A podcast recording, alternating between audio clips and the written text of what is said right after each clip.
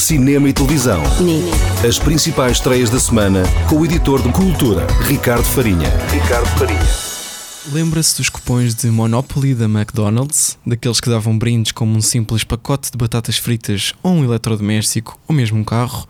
Bem, nos Estados Unidos eles podiam valer um milhão de dólares e ao longo dos anos 80 e 90 houve um enorme esquema ilegal que só começou a ser investigado pelo FBI porque os vencedores se conheciam uns aos outros. É este o tema da nova série documental da HBO, Macmillions, que estreou na plataforma de streaming no início de fevereiro. É um daqueles casos em que a realidade supera a ficção, com um esquema que envolvia organizações criminosas, moradas falsas, cupões contrabandeados, clubes de strip e mais de 21 milhões de dólares ganhos de forma ilegal. Vale a pena espreitar a nova série da HBO.